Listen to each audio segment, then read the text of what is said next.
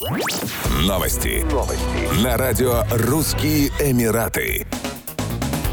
Российская горнорудная компания «Полиметалл» может получить листинг на фондовой бирже Абу-Даби. Компания ведет предварительные переговоры с фондовой биржей Абу-Даби, поскольку сохранить свой лондонский листинг после перерегистрации оказывается непросто. «Мы изучаем листинг на ADX, но решение пока не принято», сообщил представитель «Полиметалла». Компания изучает возможность переноса юридической регистрации с Джерси в Астану после того, как Кремль запретил продажу стратегических активов владельцам в юрисдикциях, которые считаются недружественными странами. Переезд с Джерси в дружественное России место откроет для полиметалла путь к реализации плана, о котором он объявил в июле прошлого года, по разделению своих российских активов, на которые приходится 70% продаж, с оставшимися активами в Казахстане, отмечают эксперты. Если компания примет эти решения, она будет считаться иностранной компанией в Великобритании, что вынудит ее выпустить депозитарный процент на свои акции, чтобы сохранить лондонский листинг.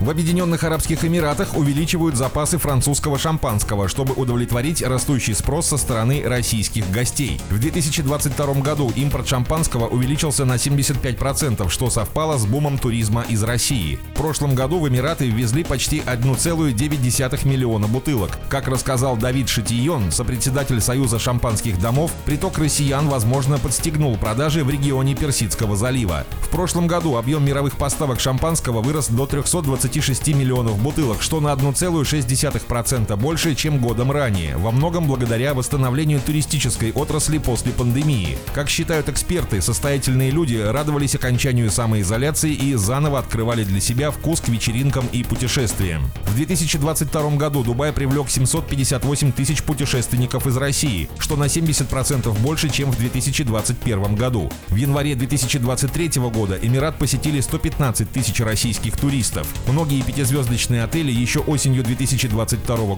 начали активно набирать персонал со знанием русского языка. Еще больше новостей читайте на сайте RussianEmirates.com